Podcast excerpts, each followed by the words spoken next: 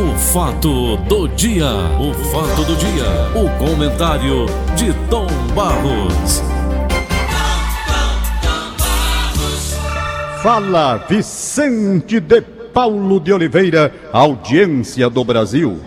Nada que venha de, de, de dar um pouquinho de segurança pra gente, um pouquinho de conforto, funciona. Não, né, isso daí não vem, né, Paulo? Eu já disse que o governo não abre mão dos seus ganhos. Por isso é que, com relação à reforma tributária, eu não tenho muitas esperanças. A- a- aliás, a respeito disso, há uma situação no momento presente, vai gerar uma polêmica muito grande. Por quê?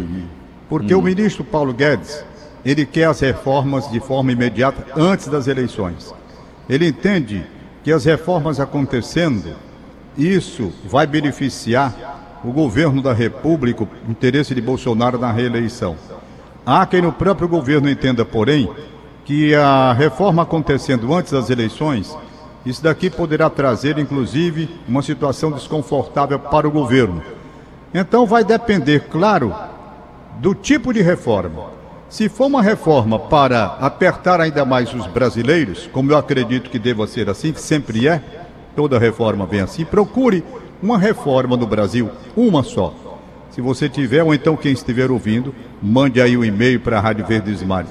Uma reforma que tenha trazido menores eh, tributos para o brasileiro pagar. Eu não lembro.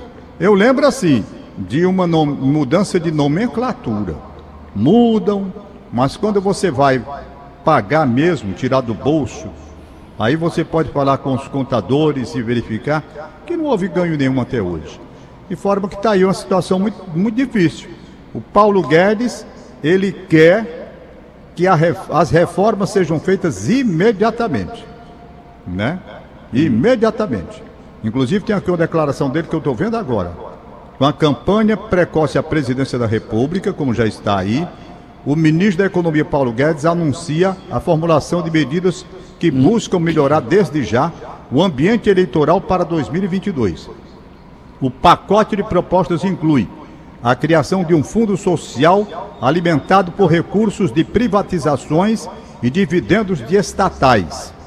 O presidente não quer tirar do pobre para dar ao paupérrimo, de acordo com o ministro Paulo Guedes. Então vamos devolver as estatais ao povo brasileiro, é o que ele está dizendo aqui. Os próximos meses, diz o Paulo Guedes, serão de teste também para o governo não cair no discurso de que adiar reformas garante voto. Entendeu? Eu acho o contrário, diz ele. Vai perder mais voto do que ganhar se não fizer as reformas. Agora vem o meu pensamento. Reforma não pode ser feita também a toque de caixa. Tem que ser reforma, principalmente mexendo com essa parte tributária, tem que ser uma forma, de uma forma muito exam- examinada com todos os detalhes, com muito critério, para evitar precipitações. Por quê? Vão fazer reforma olhando para a eleição, isso já é um risco. A forma apressada de mudar pode trazer outro risco. Diz que toda. Como é o negócio? A, a, a pressa é inimigo da perfeição? Tem um negócio assim que diz? Tem. Pois É bem. verdade. Então, a disputa política agora é essa. Né? Disputa política agora é essa. Reforma ou não reforma? Antes ou depois das eleições? Fazer uma reforma, rapaz, nesse ambiente que nós estamos vivendo. Um ambiente de terror, de intolerância e com pressa por causa das eleições, com, com CPI no meio, com tanto. Como é que se vai fazer reforma? Não é. Reforma tem que ter um ambiente para discussão salutar para a discussão visando a- ao interesse do, do, do país e não de grupos. Uma reforma do jeito que está aí, uma disputa acirrada, polarizada, difícil. Como é que você vai fazer reforma num clima desse? Só o Paulo Guedes mesmo para entender que o momento é propício para uma reforma. Eu não estou vendo elementos nenhum que possa garantir uma reforma tranquila diante desse ambiente que está criado, inclusive, com essa CPI. Como é que nós vamos fazer uma reforma? Substituir 12, né? Negócio por meia dúzia, como é? Tem É, assim? 12 por meia 12. É 12? Não. É. Seis, rapaz, seis. Seis por meia dúzia. É, 12 daria o. o É a dobro. mesma coisa. É. Então, eu estou vendo tudo muito confuso, muito confuso.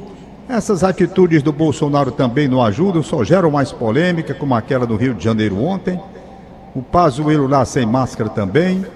Aí a gente faz um programa aqui onde a Márcia tem uma caixa de ferramentas, Márcia Alcântara Médica, caixa de ferramentas que ela diz, né? Os elementos que você não pode dispensar no momento, quais são? Vacina, máscara, distanciamento de dois metros das pessoas, isso é difícil de cumprir, eu mesmo tenho dificuldades. Gel. Álcool gel, pronto, é a caixa de ferramentas. Essa é difícil de você manter dois metros de distância das pessoas. É difícil. Porque se você vai a um supermercado, você não vai ficar dois metros de ninguém. As pessoas passam ali roçando mesmo. Ô então, Tom, hein? aproveitando o gancho, essas pessoas que fazem isso, que vão para essas aglomerações lá do Bolsonaro, de quem quer que seja, forró. Essa festa é, aqui eventos, no, no, no, no, Você não acha, Tom, que é responsabilidade de cada um, não? Ele sabe do que a gente está falando. Eu acho. Eu acho cada um tem a sua responsabilidade. Um. Aí pega é. o diabo da doença e sai espalhando por todo mundo. É. É um crime, isso aí devia, já devia ter sido é, é, é, como de, crime, de, de cada um, Paulo. Mas é coletivo também. Entendeu? Por exemplo, aquela festa que levaram cento e tantas pessoas ontem, onde foi? Aquela daí que está no jornal de hoje aqui? Doido. Do Nordeste. Lá no Rio de Janeiro. Não. Lá no Oroz. Levaram aqui para o estado do Ceará. Oroz. Bem 70 para delegacia, sei lá quantos foram. Entendeu? Então, esse pessoal está sendo responsável consigo, sim, mas está com os outros também. Eu vi uma matéria hoje aqui no Diário do Nordeste, onde o levantamento feito após o Dia das Mães deu conta de que houve um, um, uma aceleração na transmissão das doenças. Hum. Porque as famílias se aproximaram mais, eu não sei não. Então, a coisa está hum. confusa. Pense, meu Muito. irmão, numa situação confusa. Pense. E com a eleição chegando aí, né, cada um pode agir à sua maneira, mas vai responder pelo que fizer. Uhum. Vai responder pelo que fizer. Não vai ficar impune, não. Por quê? É. A punição que eu estou dizendo não é uma punição vinda da justiça, não. A punição vem é na sua própria saúde, é na saúde de pessoas da sua família. Essa punição ela vem. Se você não age de acordo com as recomendações das pessoas responsáveis, você não vai responder perante a justiça, vai responder dentro de casa. De repente tem uma idosa dentro de casa que morre, que vai embora, entendeu? Então é isso que acontece. Eu não sei mais de nada, não. Honestamente, rapaz, nunca me vi tão confuso no Brasil. Né? Ô Tom, hein? eu vi, tô vendo ali, lá em Sobral, tão, houve lá uma, uma passeata lá de bicicleta e moto, comemorando a vitória do São Paulo sobre o Palmeiras, que é o, é meu time Palmeiras lá em São Paulo. Aqui no Ceará ganhou, o Fortaleza ganhou não, o Fortaleza foi tricampeão comemorar a vitória do São Paulo, bicho. Quando nós tivemos aqui do Ceará um jogo belíssimo, ontem eu assisti todo ele, eu não sou comentarista de futebol, nunca nem pensei nisso. Eu gostei do jogo, vi o jogo bem equilibrado. É o meu ponto de vista, né? Da maneira como eu assisti. Sei. Então, Tom, eu gostei do jogo. E você, como é que achou, Tom? Rapaz, eu não gostei do jogo, não. Não Achei gostou, o primeiro né? tempo horrível. Você é um especialista, eu sou só um é, curioso. Um jogo de muitos erros de passe, passes de 3 metros eles estavam errando. Um jogo que tinha velocidade, pouca inteligência. Queriam intensidade, mas a intensidade é importante quando você tem a intensidade e a inteligência das jogadas, que se desenvolvem de uma forma correta. Você põe velocidade, erra o passe, perdeu a velocidade. Primeiro é. tempo foi muito ruim. Segundo é tempo inteligência um mesmo. Pouco... Tem... Ô, Tom, qual é o jogador hoje do Brasil que tem alguma inteligência assim como teve Pelé, tem. Zico, Rapaz, tem um jogador, nomes? tem um jogador do Bragantino de São Paulo. Você já falou isso. Claudinho. Claudinho joga muito, inteligentíssimo, inteligentíssimo. Uhum. Eu não sei nem como é que não se convoca um homem desse para a seleção brasileira, saiu essa convocação mais recente. O Gabigol fora... merece, merece para a seleção brasileira ou é só ele mídia? Tem seus, ele tem seus méritos como goleador. Paulo, jogar naquela faixa de campo onde ele joga é a faixa mais difícil que tem, que é a faixa de definição sabe? Hum. É a faixa uhum. ali da grande área, pequena área, do jogador goleador se posiciona. Ali uhum. é muito difícil jogar. Então essas pessoas que trabalham naquela faixa do campo, elas têm um uhum. mérito, não é? Pode não. Um Gabigol não é um craque, não é. Mas tem seus méritos como finalizador. Indiscutivelmente tem. Então, no Brasil nós temos alguns jogadores bons. Mas vamos lá, vamos aqui saudar o time do Fortaleza, parabenizar pelo tricampeonato, soube trabalhar a vantagem obtida, o time estava cabisbaixo e sem a confiança necessária, autoestima lá embaixo. Chegou aí o argentino, não digo que ele tenha tido influência na questão tática, na produção do futebol em si, mas ele teve uma influência muito grande na questão da motivação da equipe. Ele conseguiu goleadas contra as equipes menores, contra o Icasa, contra o Crato e contra o Atlético, 6 a 0, 6 a 0, 6 a 1. E isso deu confiança. Ganhou do Ceará de 2 a 0 naquele jogo ainda na fase classificatória, aquilo deu mais confiança ainda. E ontem ele administrou a vantagem que tinha. No segundo tempo, o Ceará foi todo, porque era obrigação, precisava da vitória, deu os espaços, e aí eu acho que o Fortaleza falhou, porque não soube aproveitar os fartos espaços que o Ceará deu. Colocou o Romarinho para tentar uma jogada de velocidade em contra-ataque, não deu certo, mas se garantiu na defesa, 0 a 0 era o que ele interessava, a vantagem que ele tinha, e ficou com o título de tricampeão invicto, merecidamente, o time do Fortaleza. Agora o Ceará tem que administrar duas situações que trouxeram desconforto. A perda de dois títulos em pouco espaço de tempo. Ele perdeu para o Bahia o Campeonato do Nordeste e perdeu para o Fortaleza o Campeonato Estadual. Entretanto, a gente tem que dizer: nunca um time de futebol no estado do Ceará padeceu um massacre tão grande quanto o Ceará, chamado a disputar jogos em dois dias seguidos até. Foi preciso até um acordo com o sindicato. Então, nós temos que ver que o Ceará está sob uma maratona cruel, desumana para com a equipe. Apesar da rotatividade que o time fez, é um desgaste impressionante. Para você ter uma ideia, o Ceará 15 jogos em, em, em, em 3 ou 15 dias, nem lembro mais, a pesquisa foi do Eugênio, o Eugênio Fonseca. Ele mandou, inclusive eu publiquei. Massacre, um massacre. Não tem rotatividade de atleta que preserve a saúde e a condição de o atleta desenvolver sempre. Então o Ceará, por exemplo, disputou final com Bahia, final com Fortaleza e já vai para uma final agora em Cochabamba, na Bolívia, né? Jorge Wilstermann, aquele time de lá, o Ceará para se garantir, ele tem que ganhar o jogo, para não depender de ninguém. Se empatar, ele ainda pode se classificar, mas vai depender dos outros resultados. Aí o, o, o Ceará, para ser o, o, o, ganhador da vaga para a etapa seguinte na Copa Internacional Sul-Americana, ele precisa ganhar, para não depender de ninguém. Pode ganhar também com empate, mas já depende, né? Mais uma decisão. E agora não é na altitude de La Paz, que dá altitude de La Paz 3.700. Esse daqui, Cochabamba, fica mais baixo, na faixa de 2.000 e pouco.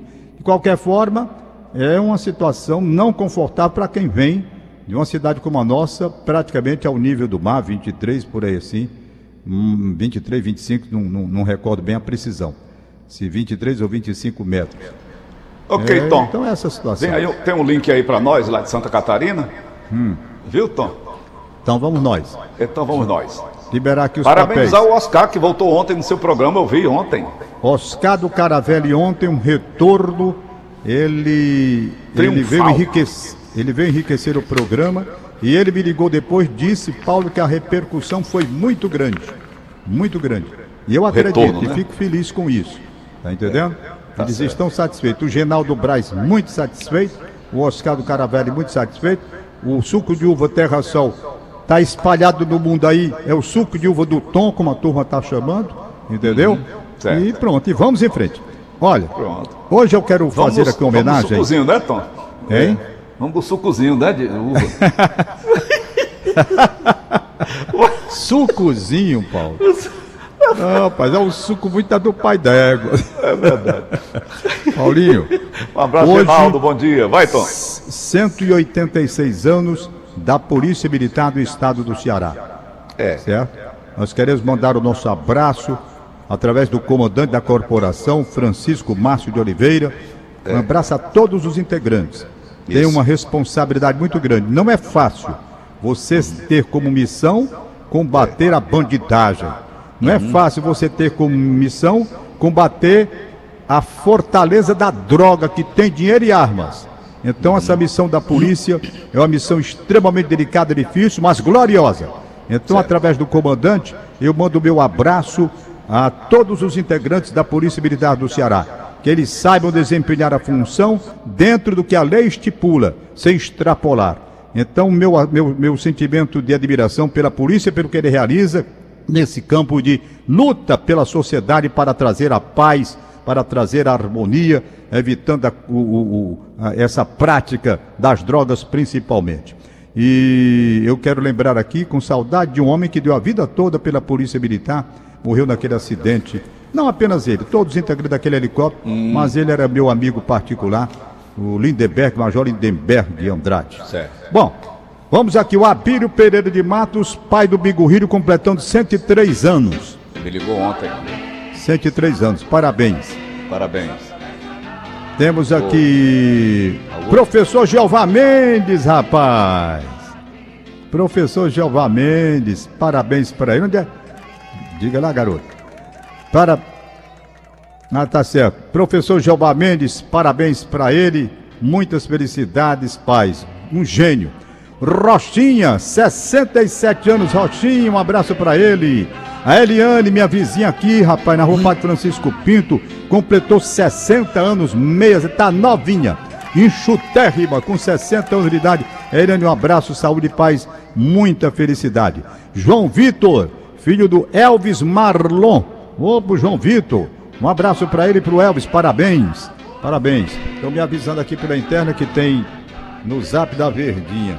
Quando mandam por WhatsApp, eu costumo dizer, há risco de eu não conseguir ler por não localizar. Não é? Tá aqui, esse daqui eu vi. Bom dia, amigo. Alexandre Almeida, registro aniversário do radialista Moisés Soares de Sobral. Alô, Moisés Soares, na cidade de Sobral.